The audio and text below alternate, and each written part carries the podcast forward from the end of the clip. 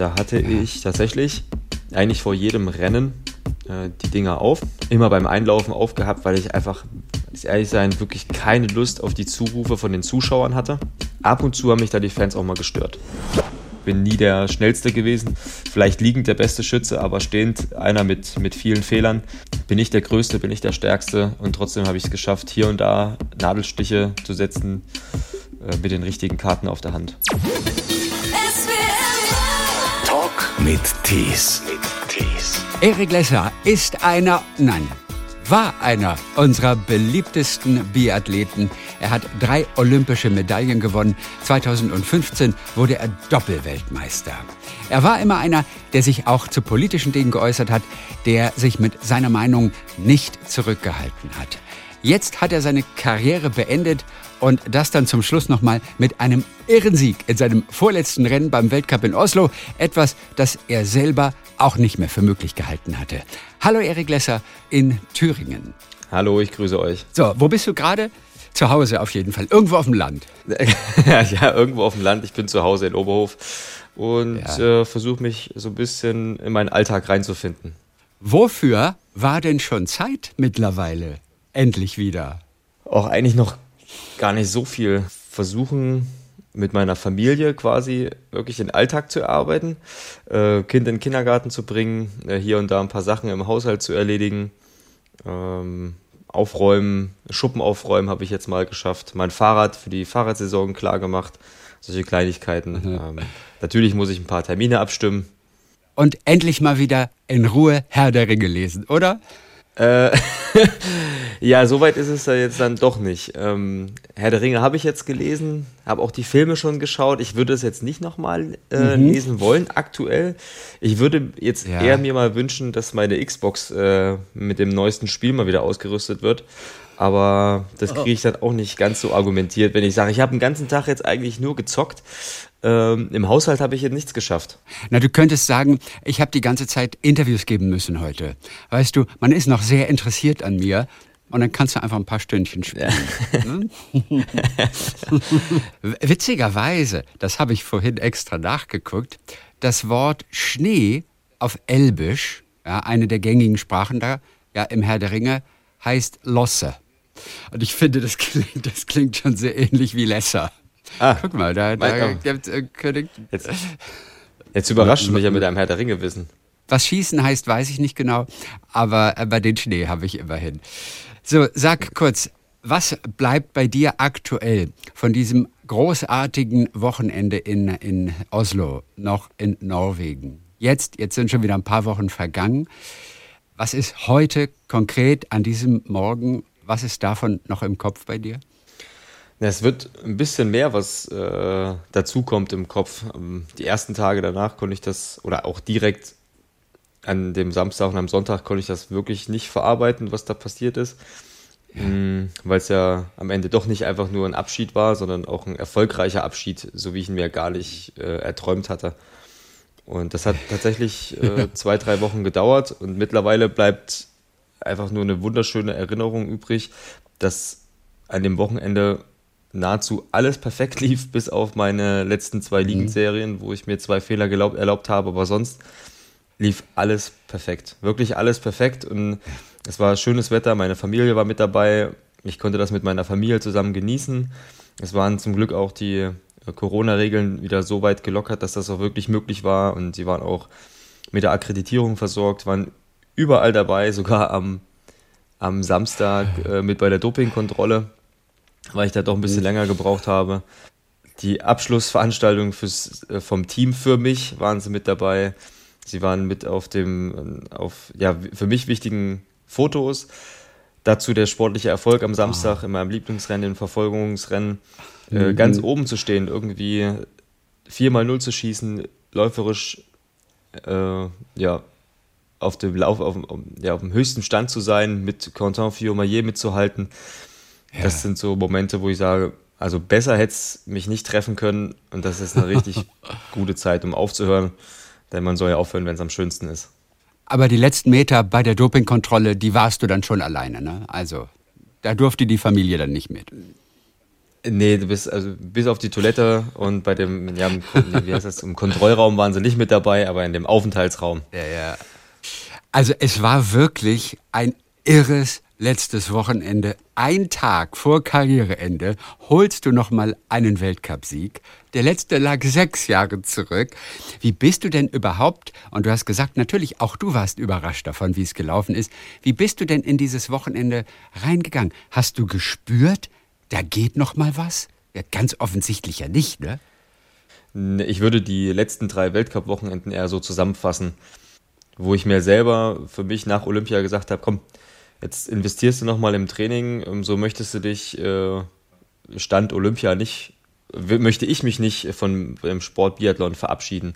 Da soll schon nochmal was funktionieren und habe das, habe mich so an den Weltcup-Orten Kontiolahti, wo ich Weltmeister geworden bin, Ottope, wo ich meine erste Europameisterschaft bei den Senioren gelaufen bin, habe ich mich da schon versucht, äh, ja, hochzuziehen. Meine Form war ja in Kontiolahti auch schon ziemlich ordentlich. OTP hatte mich dann bestätigt und nach Oslo dachte ich, ab jetzt ab jetzt heißt es nur noch genießen, äh, das mitnehmen, was geht. Wir waren am Dienstag, äh, der Hannes Kühn, David, Roman, wir waren alle nochmal shoppen in äh, Oslo, sind da auch mit äh, den, den E-Rollern durch die Stadt gedüst und das Training stand da so, ja, nur so halb im, halb im Fokus. Es ging wirklich darum, das neue Hotel, was wir äh, organisiert bekommen haben, unten am, am Meer am Fjord, Aha. das ja zu erkunden, das Areal drumherum, das hat er uns eher Urlaub vermittelt als äh, wirklich Arbeit.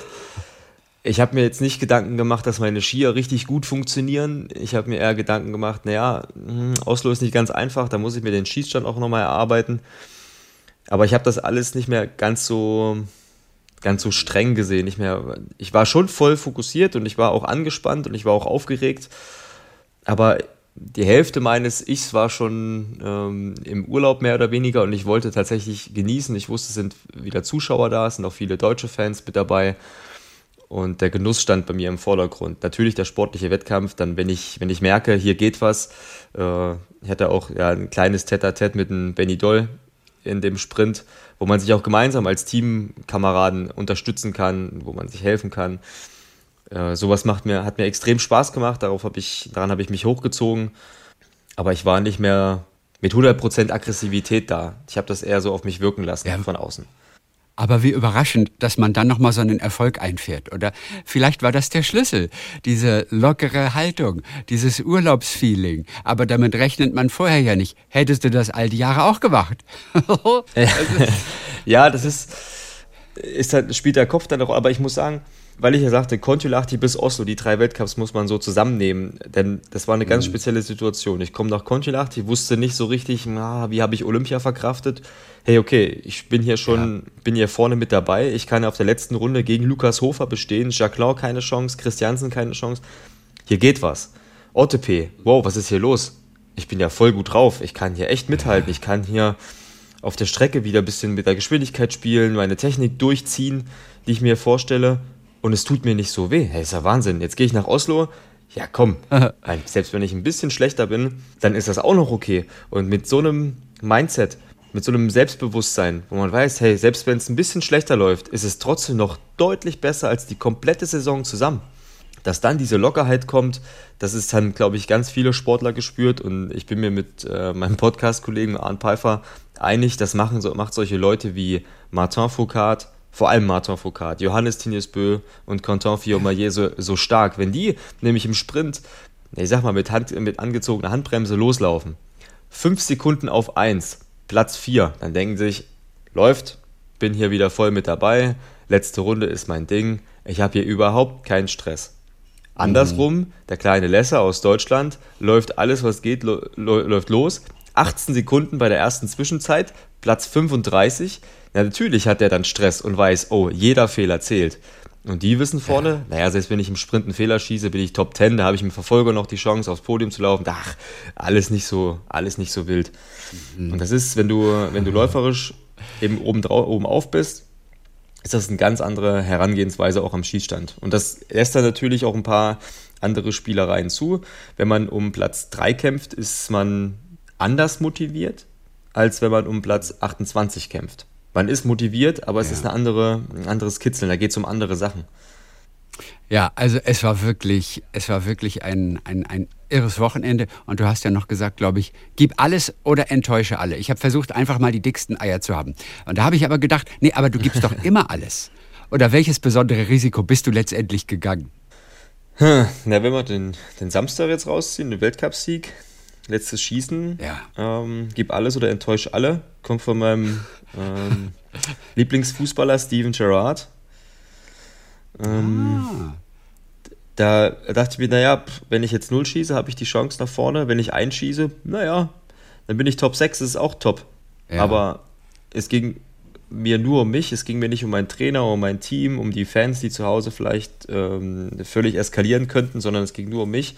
Und ich persönlich muss meine Leistung abrufen, meine hundertprozentige Leistung und mich nicht, was ich auch sagen, im Sprint vorher stelle ich mich hin und habe so ein bisschen, ein bisschen die Hosen voll war mir meiner Sache nicht sicher. Ich bin ja, ein bisschen mit Handbremse zum, zum Stehenschießen gekommen und da habe ich mir gesagt, nee, ich habe gerade eben null geschossen, ich habe das durchgezogen, du stellst dich jetzt sauber hin, richtest dich ein und dann konsequent wird aus dem Schwarzen was Weißes. Einfach konsequent. Es geht auch ein bisschen das zu visualisieren vorher, sich das vorzustellen.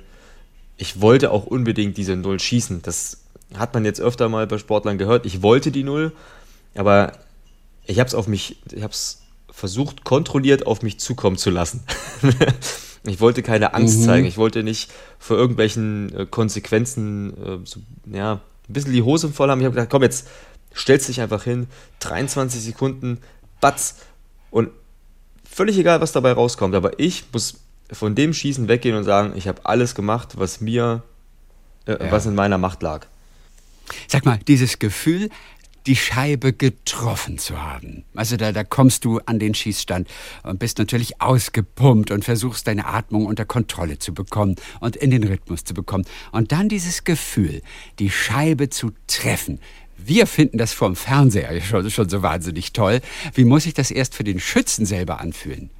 Besser als Sex vermutlich, oder? Na, das so weit würde ich nie gehen. äh, Grund der, der Unterschied zu 2015 war der, dass ich 2015 den letzten getroffen habe und denke mir, wie geil ist das denn? Wie geil ist das denn? Ich habe jetzt hier 20 Sekunden Vorsprung, zweieinhalb Kilometer noch zu gehen.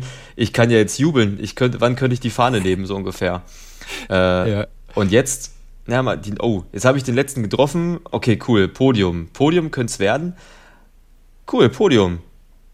Na los, Ab, Abfahrt. Und dann komme ich aus dem Stadion raus vor mir noch der Legrad in der Runde. Oh, oh, oh, na verdammt, jetzt bin ich ja Erster.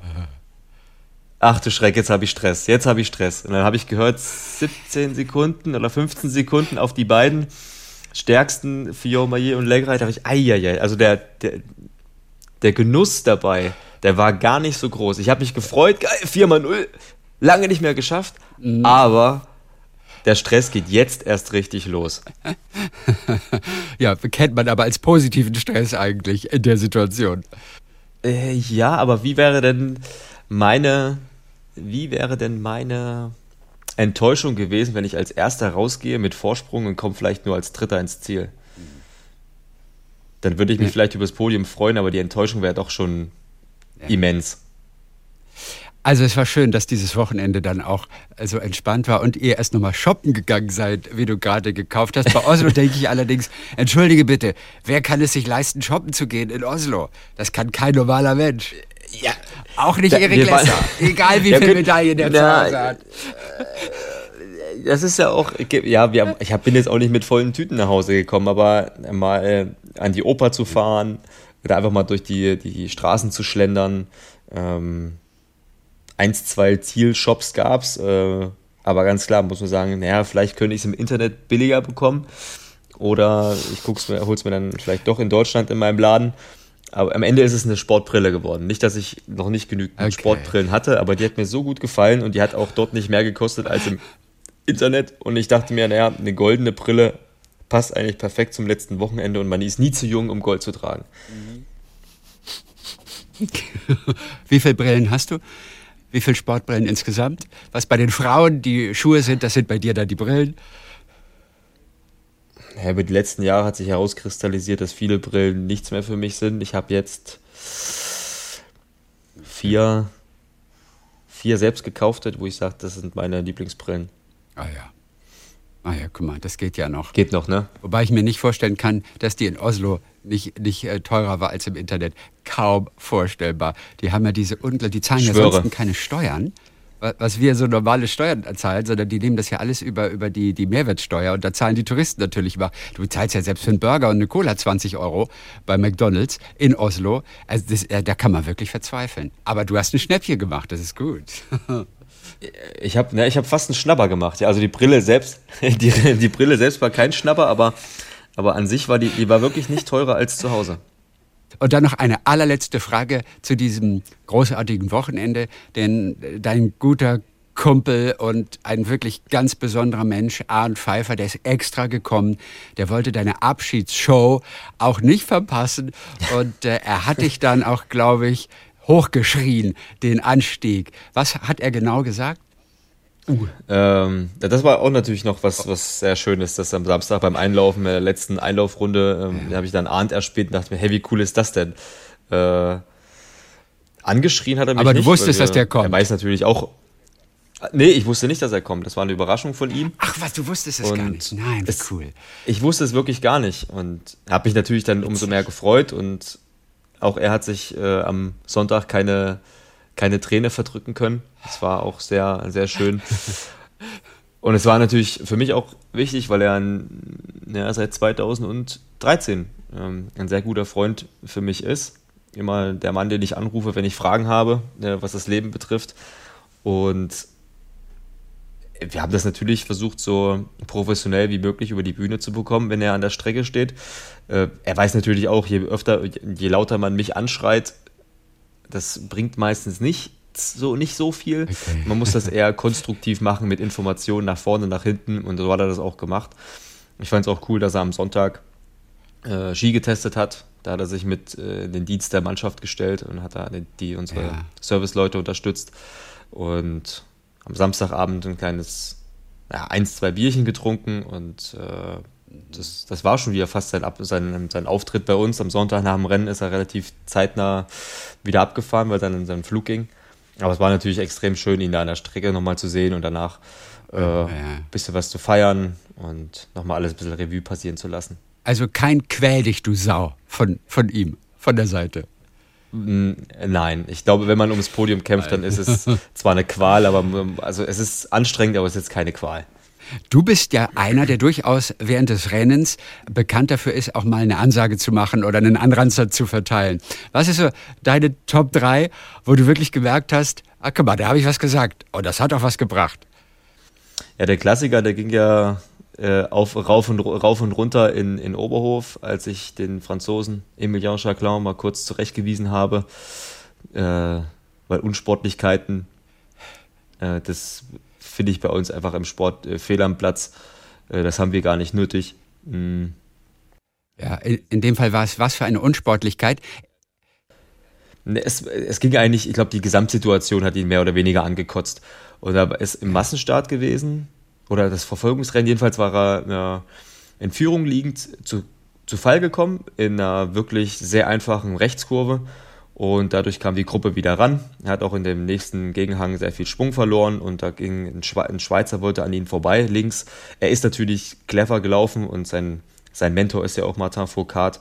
Deswegen hat er sich an einer ungünstigen Stelle so breit wie möglich gemacht und da ist halt ein Schweizer vorbeilaufen, wollte ein Schweizer vorbeilaufen, hat halt seine Spitze vom Ski berührt, aber nichts weiter Wildes. Das passiert in jedem Massenstart in der ersten Runde permanent.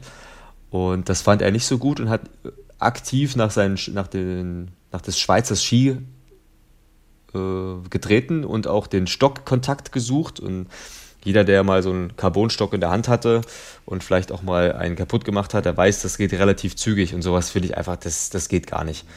Und das habe ich ihm, weil er auch gerufen hat an dem einen Anstieg, habe ich ihm dann äh, danach gesagt in der kleinen Abfahrt. Manche fragten mich, wie ich denn eigentlich so viel Luft haben kann während des Rennens, ähm, so, so viele Wörter rauszulassen. Aber das war es mir in dem Falle wert. Und eine andere Situation, das war das erste, die erste Saison vom gleichen Athleten Emilien Jacquelin in Antolz. Das sind, ich weiß nicht, ob es sowas früher schon gab, aber wenn 30 Athleten zu, äh, miteinander starten, dann gibt es immer diejenigen, die äh, Startnummer 1 bis Startnummer 5, 6 haben, so die Guten, die sind alle vorne und dann sollten sich eigentlich alle in, den ersten, in der ersten Runde so einreihen. Naja, mittlerweile Tendenz so, dass die Leute, die ganz hinten starten, alle nach vorne wollen. Immer unter die Top 10 wollen. Aber nie nach ganz vorne. Und das entwickelt eben so diese, das entwickelt sich in der ersten Runde immer sehr stressig. Und wir könnten uns das viel einfacher machen. Und er kam dann mit Startnummer 29 vor auf Rang 5 gelaufen und zwängte sich da an V-Boards vorbei, an Absperrungen und hat sich da unbedingt vorbeidrücken wollen. Dann habe ich ihm auch gesagt, er soll mal auf seine Startnummer gucken und sollte mal seinen Platz kennen. Äh, da hat er mich kurz verdutzt angeguckt und kam dann aber nach dem Rennen an und hat sich dafür entschuldigt. Und er ist noch neu im Spiel und er muss das doch alles noch lernen. Ähm, das sind zumindest die zwei Sachen, an die ich mich mhm. erinnern kann. Es geht leider immer nur mit einem Athleten, aber es fiel halt auch in den letzten Jahren immer nur einer auf. okay. Und wenn das Rennen vorbei war, äh, wie war das Verhältnis zwischen euch dann? Sportlich, kumpelhaft. Also ich kann jetzt nicht sagen, dass es ein schlechter Mensch ist. Es ist ja, ja. genau wie, Martin, wie bei Martin Foucault. Da setzt es im Wettkampf so irgendwo aus. Da wollen sie irgendwelche Spielchen machen, sind davon sind vielleicht von sich selbst ähm, ja, mit sich selbst unzufrieden und dann kommen dann solche sinnlosen Aktionen, die eigentlich allen schaden. Und äh, sonst im, außerhalb des Rennens war der echt ein ganz angenehmer Typ. Mhm. Kann ich jetzt okay. nichts Negatives sagen über ihn. Was ist deine Glückszahl eigentlich? Eine Glückszahl? Gibt es eine? Habe ich gar nicht. Also ja, man könnte sagen, die, die 5 wäre meine Glückszahl wenn ich, weil ich ja. Verfolgungsweltmeister mit der 5 geworden bin, Weltcupsieg mit der 5 in Oslo jetzt zum Schluss. Ob das jetzt mein Glück Aha. war oder ob ich mir das selbst erarbeitet habe, das weiß ich nicht genau. Okay. Na, manchmal glaubt man dann ja an solche Dinge und übernimmt vielleicht auch diese Zahl auch in den Alltag dann für sich und legt dann irgendwann einmal fest, die 5 ist meine Glückszahl. Aber diese Gedanken hast du dir nicht gemacht, ne? Na, nicht mit der 5, weil die, meine Lieblingszahl ist die 77, aber das äh, Ach, die 77. hat jetzt mit dem sportlichen Alltag nichts zu tun, ja. Warum die 77? äh, in jeder war ja mal jung und als ich auf das Sportgymnasium gekommen bin, äh, war ich noch sehr naiv, unbedarft und hatte von der großen, weiten Welt noch nichts, äh, da habe ich noch keine Ahnung gehabt. Und es gibt immer so eine Entwicklung, also es gibt immer so eine Zeit in der Entwicklung, ähm, wo ich dankbar bin, Menschen getroffen zu haben, äh, mit denen ich eine schöne Zeit hatte und hatte dort angefangen, der zu werden, der ich heute bin. Und das spiegelt so ein bisschen über, jetzt mal kurz gefasst, der Weg zu der 77. Aber was hat die 77 damit zu tun? es war damals die, die Musik, die wir gehört haben und die ah. Hamburger Hip-Hop hatte viel mit der 77 zu tun. Und daher kommt das. Also, aber reden wir von 1977? Nein. Hip-Hop und 1977 nee. passen ja dann eigentlich nicht zusammen. Nee, das nicht. nee, das nicht. Aber die, die Hamburger Hip-Hop-Truppen, die haben damals gerne den, äh, die 77 verwendet. Und das habe ich mir ja. dann irgendwie zu eigen gemacht. Aber du weißt nicht warum. Oder äh, können wir hier etwas nicht aussprechen? Hab ich Denn ich weiß nicht, was die 77 Nee, nee, nein. Bedeutet. Na, ich weiß es auch nicht so ganz genau. Weiß, vielleicht ist doch das Baujahr von den Jungs. Ich weiß es nicht. Keine Ahnung. 77 Beats per Minute. Vielleicht. Beim Hip-Hop 77 Beats per Minute, meinst du? Der ist zu langsam, ne? Ich, keine Ahnung. ja, also so weit kenne ich mich langsam. jetzt auch nicht aus. Welche Rolle hat Musik denn bei dir gespielt? Generell, bei der Vorbereitung zum Beispiel. Ähm, bei den Schwimmern wissen wir immer, die haben immer noch was auf dem Kopfhörer, bevor es dann ans Rennen geht. Das ist draußen bei euch, wenn es so richtig arschkalt ist, wahrscheinlich nicht angebracht. Aber wann hast du Musik auch wirklich aktiv ganz bewusst verwendet? In meinen ersten Jahren im Seniorenbereich, da sind ja diese On-Ear-Kopfhörer mit äh, Noise Cancelling aufgekommen. Und da hatte ja. ich tatsächlich eigentlich vor jedem Rennen äh, die Dinger auf. Ich muss sagen, dann die Zeit danach im Weltcup auch noch. Da hatte ich es grundsätzlich immer beim Einlaufen aufgehabt, weil ich einfach, muss ehrlich sein, wirklich keine Lust auf die Zurufe von den Zuschauern hatte. Äh, die haben mich dann so ein bisschen geschützt davor, dass ich da permanent das, die, die Ansprache von den Fans mitbekommen habe. Und vorher hatte ich äh, so ein Ritual. Das waren immer so knapp 10 Minuten, 12 Minuten vor meinem Start. Habe ich angefangen. Waren drei Lieder. Es kam erst, mhm. jetzt muss ich kurz googeln, ähm, Bon Jovi. Ja. ja. Äh, Bon, Jovi, Jovi mit. Äh? Ach. Keep the Faith. Nee, ach, jetzt bin ich aber, jetzt bin ich wie vernagelt. Living on a Prayer. Aber das jetzt. kennen wir doch genau. irgendwie so. Ach, Living ja, on a Prayer, gut. Ähm, dann hatte ich Paramore mit Misery Business. Das fand ich immer cool, weil wir das äh, okay. in meiner in der Zeit, als ich in der Bundeswehr noch wohnte, hier in Oberhof, hatten wir Guitar Hero gespielt. Und da war das okay. ein Lied, wo alle ziemlich gut mitgemacht haben. Und dann kam äh, von den Beatsticks äh, Hail of the Freaks. Hail to the Freaks. So. Das war okay, das letzte Lied. Okay. Und die haben dich motiviert. Das waren einfach Lieblingssongs. Die haben dir die Energie gegeben? Mm, ja, die haben mich nochmal, ja, die haben mich geholfen, die haben mir geholfen, äh, mich zu konzentrieren. Aber sag mal, die Zurufe während des Rennens dann wiederum, die sind gut, ne? Äh, also die zu, die, wenn man mich anfeuert während des Rennens ganz normal, hopp, hopp, hopp, und da sind da tausend Leute, mhm. mehrere Leute, mehrere tausend Leute am Bürgstieg. Das ist natürlich richtig cool. Das ist, macht Spaß, das kann man richtig aufsaugen. Wenn man gut ist. Wenn man nicht so gut ist und man sich eher nicht so gut fühlt und man weiß, ai, hier geht es mehr um Leben oder Tod, dann macht das nicht so Spaß. Es kommt okay. immer so ganz drauf an. Es gab auch immer so ein Wechselspiel, wenn es richtig gut läuft, dann kann man das aufsaugen, dann hat man eine positiven, kriegt man positives Feedback, womit ich auch mich selbst motivieren konnte. Aber es gab auch Tage, wo es ganz ordentlich lief, aber ich damit überhaupt nichts anfangen konnte, wo ich eher Probleme hatte, mich auf mich selbst dabei zu konzentrieren.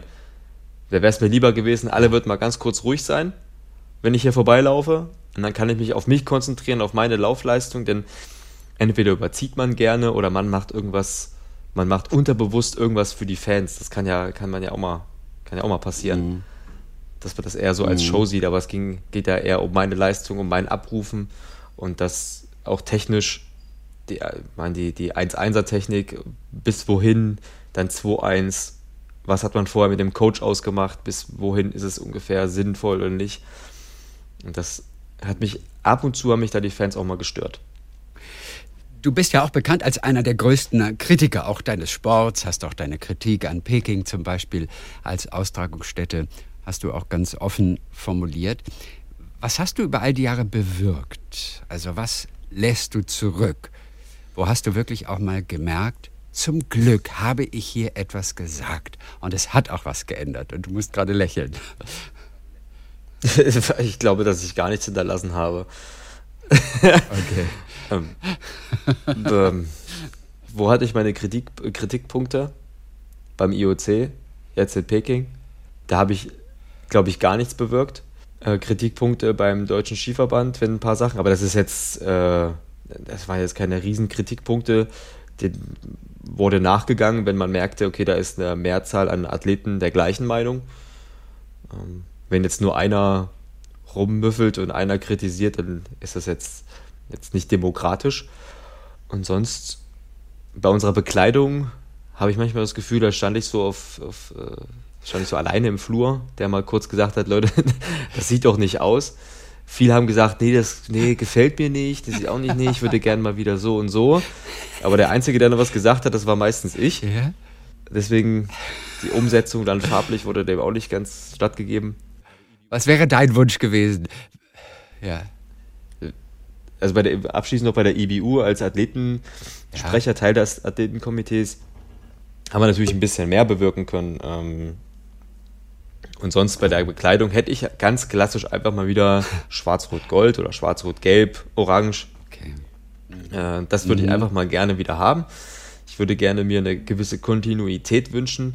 Man sagt, na Mensch, die DFB 11, die läuft äh, zu Hause immer in Weiß auf und das ist seit 20 Jahren eigentlich das gleiche Trikot, nur die Streifen und irgendwelches kleine Feinheiten, die sind halt mal ein bisschen anders, die verändern sich nicht. Die Bayern, die laufen immer in ihrem roten Trikots auf. Ähm, mhm. Dass wir wirklich mal als, als richtige Mannschaft über Jahre wahrgenommen werden. Und so haben wir alle zwei Jahre ein neues Design. Einmal sind wir Forstmitarbeiter, jetzt sind wir irgendeine, weiß nicht, Mannschaft. Wir haben zwei verschiedene Farben auf, den, auf unseren Hinterteilen. Da wünsche ich mir einfach Schwarz-Rot-Gold, das über die Jahre durchgezogen, verschiedene Designs, ähm, der Moderne auch angepasst. Das wäre einfach mein Wunsch.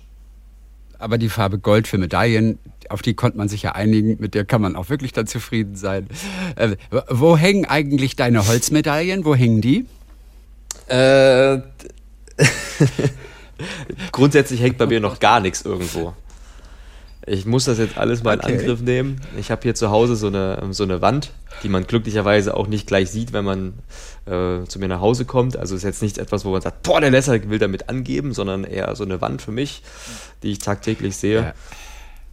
Und da will ich meine wichtigsten Medaillen aufhängen. Vielleicht auch ein paar äh, Erinnerungsstücke sollen da Platz finden. Was sehen wir denn auf dieser Aber wieso Wand bin ich, wo, bin ich, bin, Entschuldigung, bin ich denn öfter Vierter geworden? Oder worauf möchtest du hinaus mit meinen Holzmedaillen? Nee, das, das, das war die nicht. Ich liebe nur diesen Begriff Holzmedaille so. Und Holz ist eigentlich so ein Ach schöner so. Werkstoff. Holz ist eigentlich ganz toll. Aber ich verstehe schon, dass jemand, der, der äh, Gold, Silber, Bronze haben möchte, dass der kein Holz will. Auch wenn Holz ja ein Stoff ist, ein Werkstoff, den viele Menschen so lieben. Und ich liebe diesen Begriff Holzmedaille.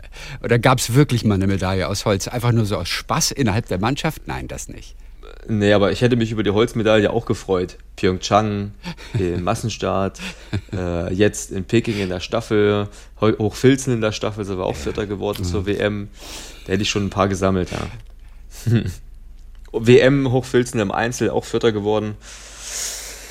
Ja. ja, also lag ich ja gar nicht so falsch dann eigentlich hier, weil du eben so empört aufgesprungen ja. bist. Dann wie sieht denn deine ja. Wand aus im Augenblick, weiß. wenn da auch noch nicht so ganz viele Medaillen hängen? Einfach nur weiß. Okay, alles klar. Du, du, die einfach wartet darauf, weiß. einfach bemalt zu werden. Okay. Korrekt. Als wir hier eingezogen sind in unser Haus, habe ich gesagt, na, haben wir gesagt, na, da könnte vielleicht mal was hängen. Darf ich da was hinhängen? Ja, das darfst du. Und deswegen blieb die immer weiß, da wurde noch nichts hingehangen. Deine Kollegen haben dich auch gerne beschrieben als jemanden, der einen sehr breiten Horizont hat, der sich für viele Dinge interessiert, der Lust hat, etwas Neues auszuprobieren. Was kommt als nächstes? Was hast du Lust, mal auszuprobieren jetzt, wo mehr Zeit da ist? Naja, viel, viel ausprobieren. Ich bleibe bei dem Sport. Der Inselsport bleibe ich ja erhalten, weil ich nichts anderes kann. Ja.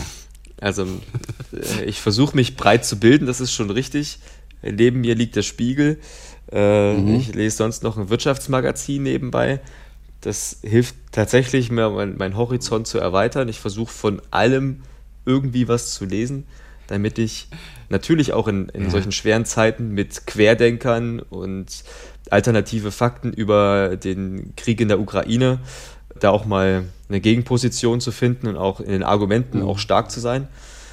Und sonst suche ich eher sportlich äh, Ausweichmöglichkeiten. Ich fahre gerne Fahrrad und ich hätte gerne also ich habe auf meiner Wunschliste die Cape Epic. Das ist ein Mountainbike-Etappenrennen in Südafrika. Das äh, bedeutendste, größte, wichtigste Mountainbike-Rennen der Welt.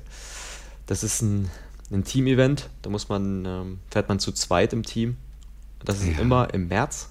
Und jetzt hätte ich ein Jahr Zeit, mich darauf vorzubereiten, aber da sind natürlich mehrere Sachen, äh, die da reinspielen. Die Familie muss da mitmachen, mein Arbeitgeber muss da mitmachen, meine Form muss mitmachen. Der natürlich der Teamkollege, der noch nicht da ist, der muss auch mitmachen. Ich starte ja jetzt meine Trainerausbildung, das muss natürlich auch mit dem funktionieren. Also es sind noch sehr viele Variablen, die nicht geklärt sind. Aber man kann ja zumindest mal okay. träumen. Und falls ich, falls es nichts wird, habe ich im Sommer die Möglichkeiten, hier und da hoffentlich ein paar Rennen mitzumachen. Wer ist denn dein Arbeitgeber zurzeit? Weil du auch sagst, und du wirst ja Trainer, und das hast du aber noch nicht begonnen. Wer ist aktuell dein Arbeitgeber? Das ist die Bundeswehr weiterhin, dort als Sportsoldat. Korrekt, ich bin Sportsoldat als mhm. Berufssoldat in der Bundeswehr und da für den Sport sozusagen abkommandiert. Ich muss gerade noch mal, mir, mir, geistert noch der Name Steven Gerrard rum. Du hast vorhin Steven Gerrard erwähnt. Mit welchem Satz nochmal, wie lautete exakt der Satz von Steven Gerrard, dem britischen Fußballer? Also übersetzt, gib alles oder enttäusch alle. Ja, wann hat denn der das gesagt? Also beim Elfmeterschießen? Oder, oder wie meinte der? In, auf welche Situation hat der das wohl bezogen? Oder nur auf die 90 Minuten generell? Nee, das, äh, der bezog das auf das Champions League-Finale in Istanbul, wo AC Mailand gegen den FC Liverpool spielte 2006. Ja. Da lagen ja. sie, nee, 2005, 2006. Ähm, egal, äh, da lagen sie 3-0 zurück, kamen 3-3 zurück Ah, verstehe. und sind dann ins Elfmeterschießen gegangen.